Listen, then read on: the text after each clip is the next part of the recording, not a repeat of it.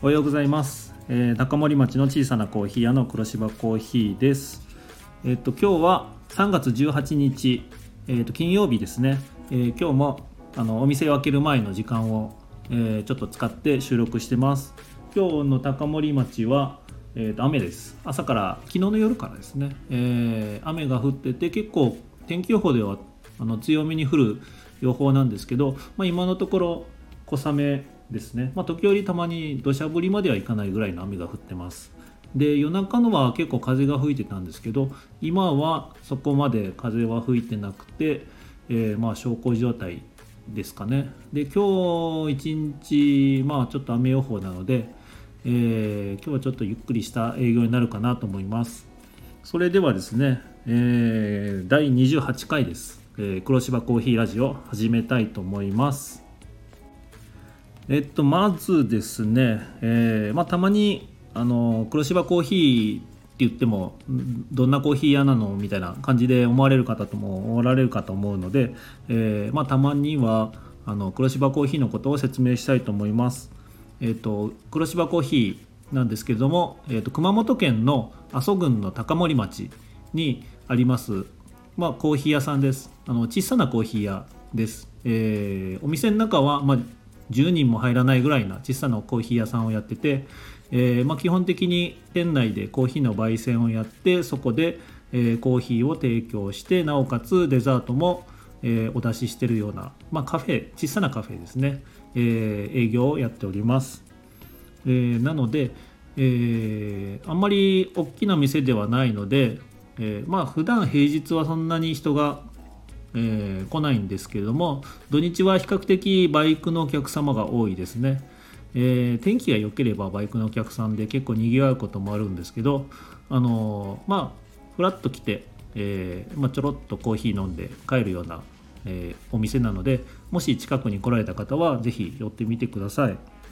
ということで、えー第28回の黒芝コーヒーラジオなんですけどちょっとあの第1回目の放送がいつだったかなと思ってさっき調べてみたらですね、えー2021年の1月24日が第1回のあの黒芝コーヒーラジオを収録した日だったですね、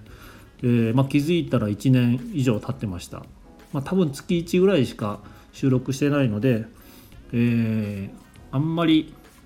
えーそんなに頻繁に収録できてなくて申し訳ないなと思いつつやってるんですがのんびりやって、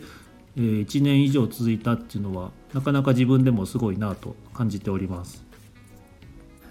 えっと、なんでラジオやってるかっていうのは特にあんまり目的意識はなくてですね、えー別にあのコーヒーのこともあの広めたいっていう、まあ、広まればいいなとは思ってるんですけど、えーそこまで、えー熱心に、えー広めようっていう活動をしてるわけじゃなくて単純に、あの私自身がそんなにえー喋りが上手なわけじゃないので、まあ、そういった訓練っていうか、え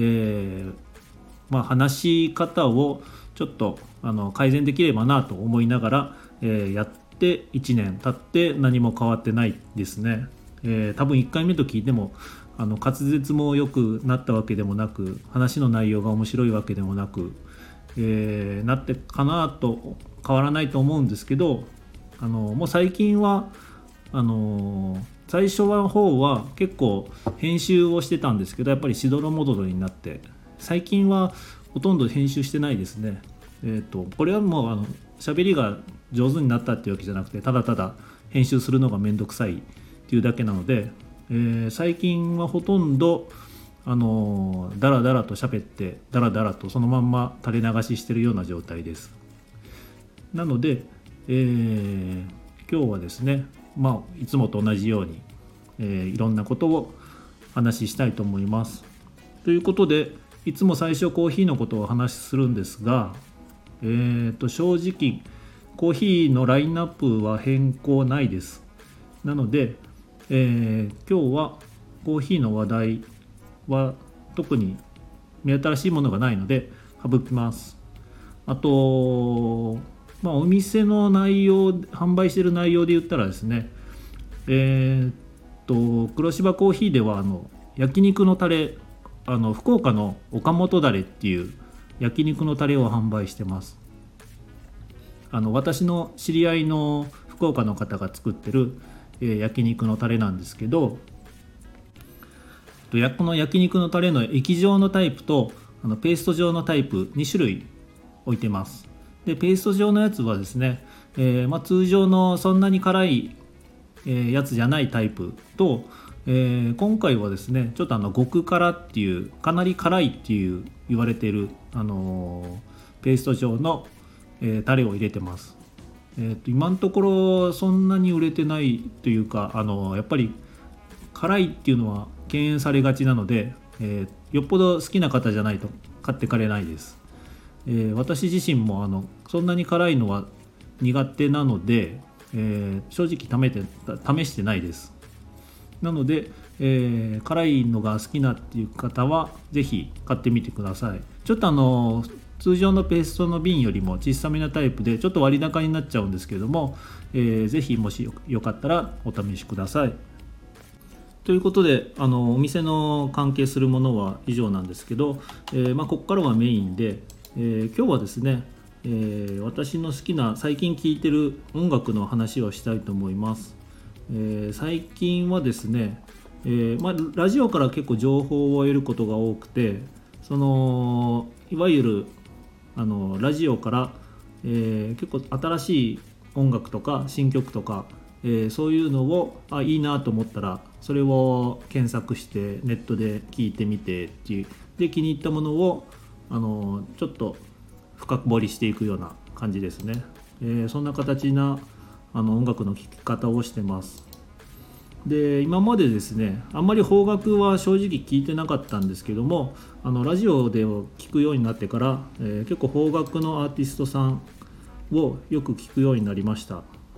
で、えー、今よく聞いてるのはですね、まあ、前々から聞いてたあの熊本を拠点にして活動されてる四季さん、えー、四季ですね、えー、アルファベットの SHIKI って書いて四季、えー、っていう風な呼び方をします。でこの四季がですね、えーまあ、定期的に、あのー、精力的にライブもやられてて曲も出されたりして。で最近は五木村の、えー、そこの、あの、タイアップっていうか、えー、そこでテーマソングみたいな形で、えー、出されてのを、えー、YouTube とかでよく聞いてます。で四季さんとはですね結構前からあの、ライブで一度、えー、っとコラボコーヒーを、えー、作らさせてもらいました、えドリップバッグなんですけどうち、でドリップバッグを作ってそれを四季さんのライブで、え販売するっていう風な形で協力させてもらいました。で、えまあ、そういう、え関係性もあってあのお店にも来ていただいたりしてで私もライブに一度行かせていただいたんですけどもとても良かったです。でこれの辺については多分前回も話したと思うので、えー、もしよかったら YouTube にあのミュージックビデオがたくさん上がってるのとあと Spotify でも、えー、過去の作品とかほとんどあのアップされてると思うので是非聴いてみてください。あのとても雰囲気がいいボーカルのあかりさん。でえー、後の、えー、全員で3人あののバンドなんですけど、えー、ボーカルがあかりさんベースが杉本さんギターが前田さんの、えー、3人3人組のバンドです、えー、紹介され方が熊本の、えー、ドラムレスバンドと女性ボーカルの、えー、ドラムレスバンドっていう風な紹介をされ方が多いですね。えー、まあ、ドラムが入らないので、えー、その辺は全てあの電子音というか打ち込みの音で、え、カバーされてるようなバンドです。是非聴いてみてください。えっ、と四季さん以外ではですね、え最近その四季のメンバーの方から教えてもらったの福岡のバンドこちらもバンドなんですけどクレナズムっていうバンドをよく聴いてますで結構あの福岡を拠点にされててあの全国的にライブに行かれてるバンドみたいなので、えー、このクレナズムの曲をあのよく Spotify これも YouTube にもたくさんアップされてるので、えー、よく聴いてますね。で最近新曲が発売されてて、えー、これが7分ぐらいを超えるようなあのすごくいい曲なんですけど飽きずに最後まで、え、いつの間にか時間経ってたっていう風なすごく良いいい曲だったので是非聴いてみてください。本当のラジオだったらここであのクレナズムの何々の曲どうぞみたいな感じでいけると思うんですけど多分こういうので流しちゃいけないんだろうなと思うので流せないんですけどもそのクレナズムのあの7分超えの曲はですね、えー、今調べてて「私の生きる物語」っていう風な曲です。これ多分あの熊本で撮ったんじゃないかなって思うんですけどあのミュージックビデオもすごくいいえー、映像なので、えー、これはすごくおすすめですね。でそれ以外でもあのいい曲はすごくあるんですけども私が好きなのが「あの積乱雲の下で」っていうのが、えー、一番いいなと思った曲です。多分あの初めて聴いた曲がこの「積乱雲の下で」っていうのもあって、えー、耳にすごく残ってるのがこの曲ですね。でこれも今 YouTube 見ててえー、たくさん動画が上がってますね。えっ、ー、と、チャンネルも、クレナズムのチャンネルもあるので、えー、ぜひ聞いてみてください。個人的なすごくおすすめなバンドです。それともう一人ですね。えっ、ー、と、こちらは、林青空っていう、えー、こちらは、え個人でやられてる、えー、一人でやってる方なんですけども、あの今ウィキペディアで調べて言ってますけども、えー、大阪府出身の、え、シンガーソングライター。でこの林青空さんを何で知ったかっていうとこれもラジオからなんですけどたまたまあのー、結構ラジオって曲を新曲出されたら、えー、アーティストボイスみたいな形で、えー、よく1分ぐらいのコメントが流れるんですけどその時に、えー、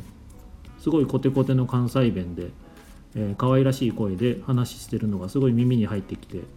えー、この人はどういう人なんだろうなと思って調べて歌を聴いたのが最初ですね。多分知ったのが多分まだ1月この間の 1, か1月ぐらいなんで、えー、2ヶ月ぐらい前ですね。でやっぱりあの曲がいいのとあとラジオもやられてます、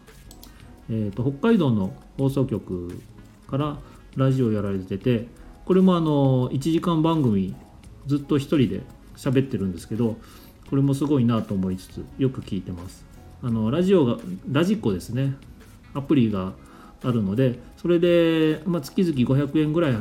あの払い払って有料会員になったら全国どこでもラジオを聴けるのでそれを使って聞いてます。この林青空さんも YouTube で、えー、チャンネルを持たれてるので、えー、これを今見てるんですけどもたくさん動画上がってますね、えー、まあ、ミュージックビデオもあったりとかあとは、まあ、日常的な動画とかあとライブ関係の動画も上がってるので、えー、今のおすすめの林青空さんを、えー、まあ、もしよかったら聞いてみてください。っていう感じで、えー、今よく聞いてるのが、えー、今紹介した3組ですね。えー、大体なぜかわかんないんですけどあの女性ボーカルのバンドだったりとか、えー、歌手の方だばっかりですね。特に、えー、限定して女性アーティストばっかり狙ってるってわけじゃないんですけどやっぱり、えー、耳に入ってきて、え残りやすいっていうのが女性アーティストの、え歌なのかなとちょっと個人的に思ってます。別にあの男性ボーカルが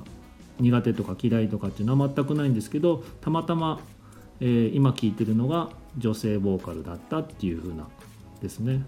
えー、基本的に私の場合情報源がラジオなので、えー、テレビとかほとんど見ないのでラジオがきっかけで、えー、そこから YouTube とかで、え曲を調べていくっていう風な形ですね、えそういった音楽の聴き方をしてます。あとそうですねラジオ関係で言ったらあの熊本を今拠点にして活動されてるあの Do as Infinity のバントミコさんなんですが、えー、結構ラジオ熊本のラジオで番組を持たれてて、えー、熊本の大和町っていう場所があるんですけど、えー、そこの、えイメージソングを作られてそれが確か4月ぐらいに配信される予定で、え今3月の終わりぐらいからあのバンバンラジオでかかってます。でこちらの方は YouTube でも、えー、大和町って調べたら出てくると思います。ちょっと調べてみます。大和町バンさん。あ結構出てきますね。えっ、ー、と Do as Infinity のバントミコが故郷の PR 動画に登場で、えー、これも YouTube のチャンネルが、えー、公式の大和町のチャンネルがあってそこで大和町の、あの有機農業を、えー、紹介するようなチャンネルだったと思います。えっと、チャンネル名が大和町山の都創造チャンネルっていう風な、えー、チャンネルですね。えー、そこで、えー、SDGs の PR 動画っていう風な、えー、名称で、えー、紹介されてます。あの大和町がなんか有機栽培有機農業のあのやってる数が日本一っていう風な町らしくて、えー、それで、えー、SDGs の観点からあの PR してるみたいです。でそのイメージソングをバントミコさんが、えー、歌ってるっていう風な形なので多分、えー、今後いろんな場所で聴くことになるんだろうなと思います。えー、っと音楽関係は以上ですね。洋楽ではあの最近あんまりそうですね聞いてないですかね。えー、先日のスーパーボールで一時期ちょっとあのヒップホップが盛り上がってそれもだいぶ落ち着いてきてで個人的には昔から聴いてたあのラップのアーティストさんばっかりだったのですごく嬉しかったです久しぶりに聴いた曲もあったりだったりとかいまだに盛り上がってるのかっ言ったらそこまでもないのかなと感じますけども、えー、そういった、えー、今は邦楽聞くことが多いですね。だいたいお店ではあの平日はラジオを流してるので、えー、そこから情報をもらったりしてます。ということで今日もあのグダグダな感じになったんですけど気がついたら18分ぐらい経ってます。なので、えー、そろそろ今日は終わりたいと思います。いつもなんか思うんですけどあの最後の締めの時に定番のあのバイバイみたいな感じののがあればいいんですけど未だに思いつかないんでちょっとあの尻切れトンボみたいな感じで終わってしまうのはちょっと申し訳ないなと思いつつ今日も終わりたいと思います。それではですね第28回目の黒芝コーヒーラジオこれで終わりたいと思います。ああとですねちょっとお知らせです。えー、っと丹下琴恵さん VTuber 熊本の VTuber さんとえー、コラボしてたグッズ、えー、全て完売しました。全部で70セットぐらい、えー、最終的に作って、えー、店舗販売とネット販売全て完売しました。あの購入していただいた方ありがとうございます本当。あのちょっと発送が大変だったんですけどなんとかやりきれたかなと思います。あとあの全然コーヒーとは関係ないジャンルの方にもうちのことを知っていただいたりとかリピートでコーヒー豆を買っていただいたりとかしたので、えー、すごくありがたかったです。なのでこういったコラボとか今後も機会があればやっていきたいと思います。えっ、ー、とあとですねちょっとその丹下琴恵さんとのコラボが一段落したんで、えー、次また新しいグッズを出そうかなと考えてます。多分発表できるのが4月に入ってからなのかなと思ってます。今は、えーと、グッズの制作してもらってるのと、えー、それが揃ったらあの準備してまとめて発表したいと思うので、えー、その時はよろしくお願いします。多分車元にゆかりがある関係なので、まあ、今詳しくは言えないですけども、えー、発表できる段階になったら、えー、改めて、えー、収録したいと思いますのでよろしくお願いします。ということで今日は、えこれで終わりたいと思います。それではどうもありがとうございました。